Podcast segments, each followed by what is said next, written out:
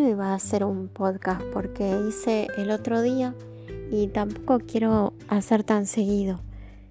Pero resulta que encontré algo que vale la pena contar. Siempre les digo que voy a hacer eh, varios podcasts de las experiencias cercanas a la muerte. Hoy quiero contarte una.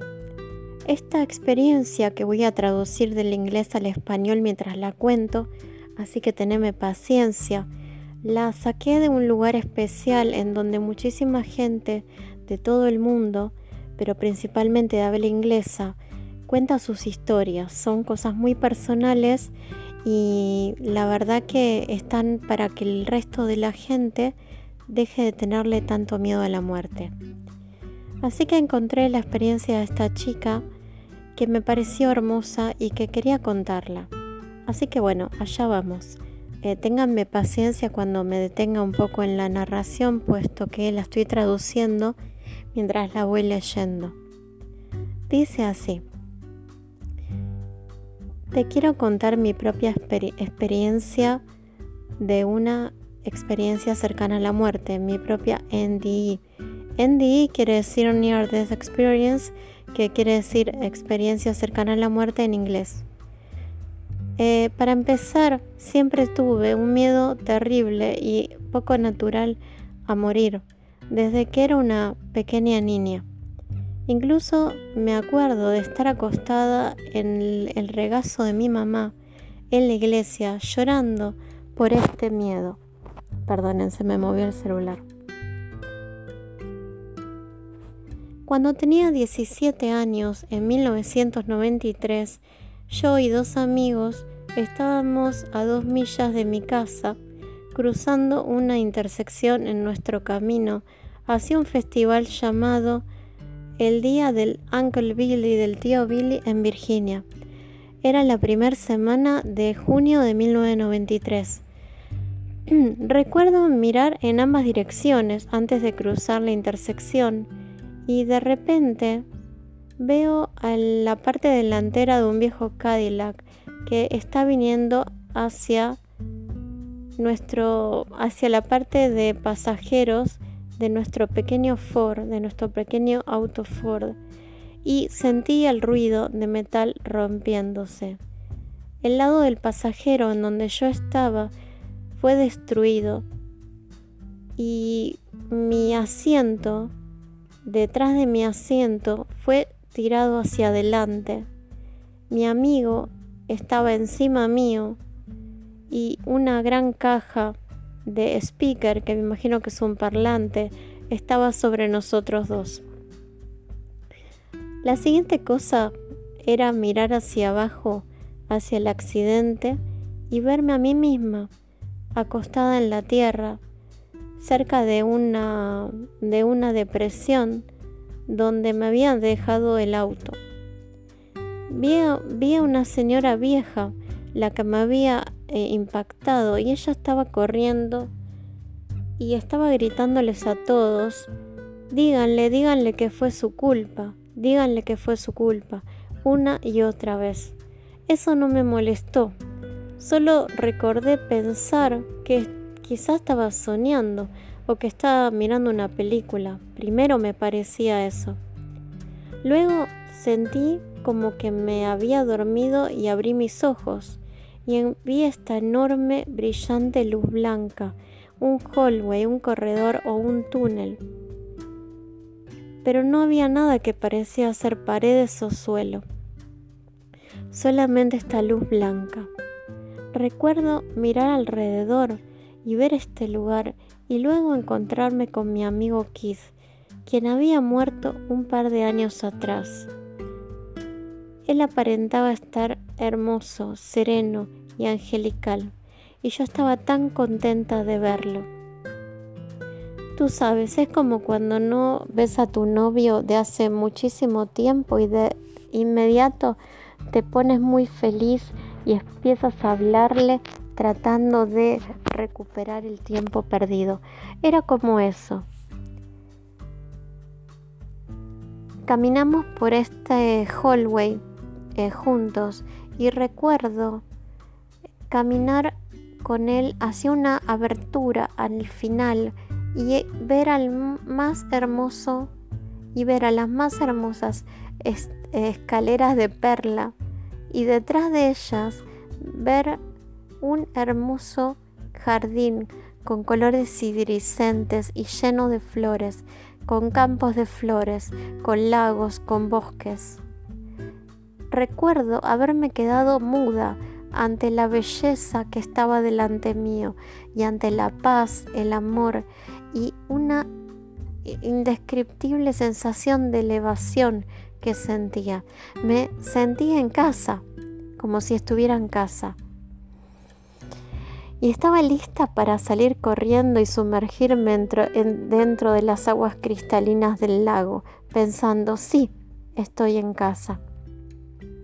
Luego, mi angelical amigo Keith puso sus manos sobre mis hombros y me dio vuelta despacito, de vuelta en la dirección de la que habíamos venido caminando, y me dijo que él estaba aquí para recibirme, pero que no me podía quedar, porque todavía no era mi tiempo, y que tenía que volver porque mi trabajo no había terminado.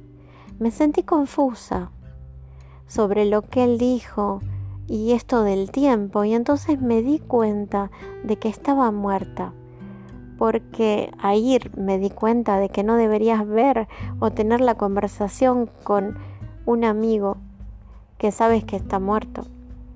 Él me dijo que sí, has muerto, pero no te puedes quedar ahora, pero te vendré a recibir cuando sea tu, cuando sea tu tiempo de volver a casa.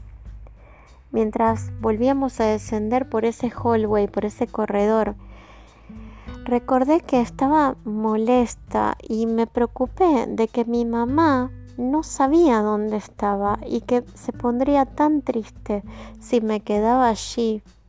Y mientras íbamos caminando por este corredor, el dolor de vuelta llegó a mi cuerpo y luego vi una luz brillante, un flash, y luego me vi flotando en el, en el techo del escuadrón de rescate, viendo a los médicos, a los paramédicos trabajando sobre mí, viendo cortar mi ropa con tijeras y les grité que no lo hicieran porque había ido previamente a una cita ciegas que no funcionó y no quería ver que ellos me vieran eh, desnuda. Sé que es tonto pensar eso y ahora me río, pero en ese momento me pareció importante vi la escena completa, como el equipo de rescate me estaba reviviendo y recuerdo que me desperté como si hubiera tomado una larga siesta y lo primero que le dije al equipo era ¿dónde está Keith? El equipo no tenía idea de, de Keith obviamente porque él había muerto hacía años. Y yo traté de procesar lo que había vivido en el cielo y lo que había oído y lo que había escuchado. Y le traté de contar a todos esto. Obviamente todos quedaron medio fricados, o sea, medios como choqueados. Ellos me dijeron que no había manera de que yo pudiera saber todo eso. Les discutí y les dije sí, lo, lo vi, lo escuché todo. Incluso fui un paso más allá cuando le dije que había visto a uno del equipo discutiendo con, el oficial en la cena sobre a qué hospital mi familia me querría transportar. Y le agradecí, le agradecí por haber eh, peleado con ese oficial. Eso lo dejó choqueado. Que arribamos al hospital, mm, eh, me di cuenta que estaba toda lastimada, llena de moretones que iba a tener que aprender a caminar y usar mi brazo de vuelta y que tenía un, dolor inimaginable. Me pusieron en la sala de cuidados intensivos directamente delante de la estación de enfermeras y de repente, de inmediato, una enfermera peticita que debía estar en sus 50 que no, perdonen, que tenía un, uniforme del estilo de los 50 con un pin, con una especie de prendedor que decía Pat, entró en mi sala, vino hacia mi cuerpo agonizante y me cambió el collar que tenía en el cuello. Ella tenía un collar, ¿vieron cuando uno se lastima que tiene como que se le ponen un collar ortopédico? Bueno, le cambió y lo reemplazó con uno diferente. Eh, ella me contó que había estado mandada allí para hacerme saber que todo estaría bien y me acarició el cabello y mi, y mi dolor empezó a desvanecerse y empecé a derivar en un sueño mientras estaba envuelta en una especie de glow de iridiscencia que ella tenía. Luego Pat me dijo, volveré. Y salió de mi sala. Ni salió, el dolor volvió de nuevo. Eh, mientras Pat salió de mi sala, el doctor, mi mamá y un oficial entraron. La primera cosa que el doctor notó era mi collar, el collar que tenía en mi cuello, el collar ortopédico, y me preguntó de dónde había salido. Le dije que Pat, la enfermera, me lo había puesto. Él me dijo que nadie había en, ese, en esa sala conmigo, que había estado sola. confundida eh, y confundidos ellos salieron de mi sala y al rato Pat volvió a entrar y procedió a hacer la misma cosa exacta que había hecho conmigo la primera vez, con, con una eh, voz que me, que me asegurara que me tranquilizara de vuelta acarició mi cabello y de vuelta el dolor se fue. Una última vez Pat me dejó y en ese momento mi dolor retornó, junto con el doctor, el oficial y mi mamá. Así que yo les pregunté si vieron a Pat salir de mi sala, pero ellos no lo hicieron. El doctor me instructó, me, me dio instrucciones que sería chequeada por las enfermeras y el staff para asegurar que eh, nadie había entrado a mi sala y que no había ningún personal con el nombre de Pat o que coincidiera con su descripción. Mm, qué extraño, ¿no? Me pregunté en voz alta cuál era el, gran asunto eh, con esto de preguntarme sobre el collar que Pat me había puesto y entonces me informaron que ese estilo de collar había sido discontinuado, discontinuado hace muchísimos años atrás. Así que hoy por hoy sé que Pat fue un ángel que me enviaron para ayudarme en mis tiempos de necesidad. Fin de la línea. Meses después retorné al cuando pude caminar de nuevo y busqué en cada lugar de ese hospital y cuando fui a la sección, a la última, eh, estando lista que no podría averiguar nada, a rendirme, de repente vi a una señora, una enfermera africana media gordita, que caminó hacia mí sonriendo y me preguntó si necesitaba ayuda. Le dije que no, que no creía.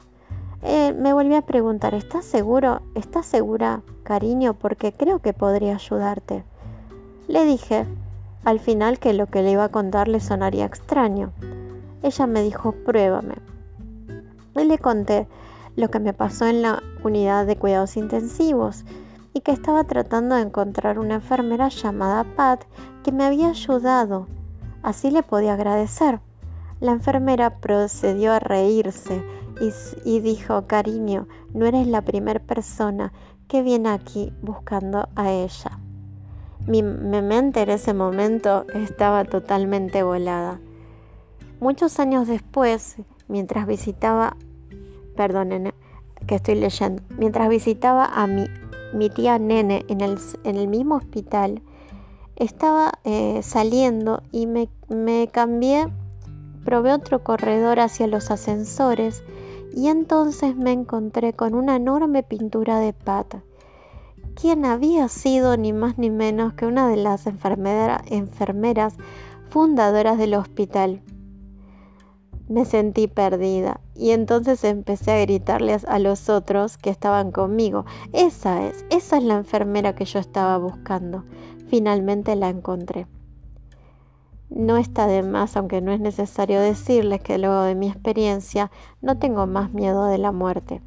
Pero por un largo tiempo que retorné me sentí un poco enojada, eh, un poco engañada, porque ese, ese bliss, esa bendición última, esa belleza del cielo y lo que había sentido por un momento, la había tenido que cambiar y había tenido que retornar y no, ya no era la misma persona.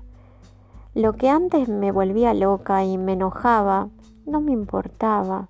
Ya no me gustaban las cosas que me gustaron antes de esta sensación de elevación que tuve y el mundo y la gente me parecen diferentes. Además, mis sentidos se han elevados. Lo que ahora hago es tratar de ver hacia adelante y e intentar demostrarle a cada persona un poquito de ese amor incondicional que yo he sentido. Estoy esperando con alegría cuando vuelva a retornar al cielo.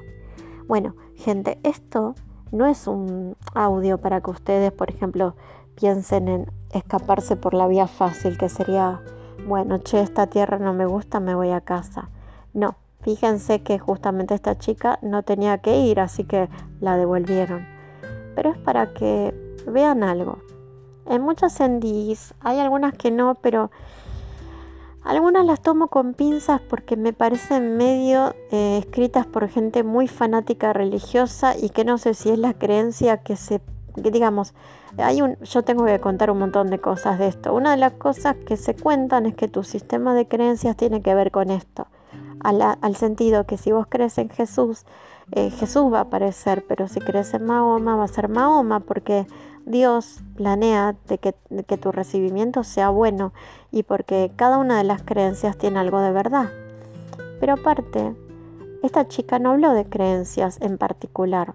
Sí, iba a la iglesia y qué casualidad que vio las escaleras, ¿no? Eh, hay gente que ve el universo. Lo que sí pasa en todos ellos o en la mayoría es que ven o que sienten un amor incondicional, una sensación de estar en casa, la sensación de que la vida es un sueño y que eso es lo real. Eh, pueden discutir, eh, yo entiendo la, tengo que hacer podcast de esto mucho más eh, interesantes, o no interesantes este, pero mucho más exhaustivos. Pero sé que una de las cosas que pueden decir, argumentar los que no creen en esto es decir, bueno, justamente como tiene que ver con tu sistema de creencias, es una cosa que te hace el cerebro antes de morir para que sea menos dolorosa la experiencia. Un mecanismo de protección. Bueno, el tema es este. ¿Para qué?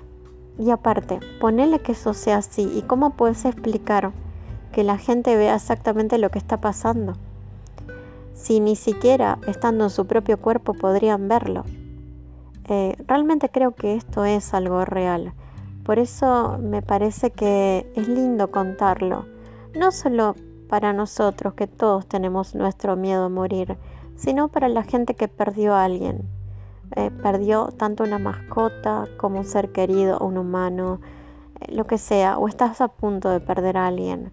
Sabe que no están solos, no cruzan solos, son recibidos, vuelven a casa, reza por ellos pedirles luz, pedirles que encuentren su camino, pero creo que estamos guiados, creo que no estamos solos.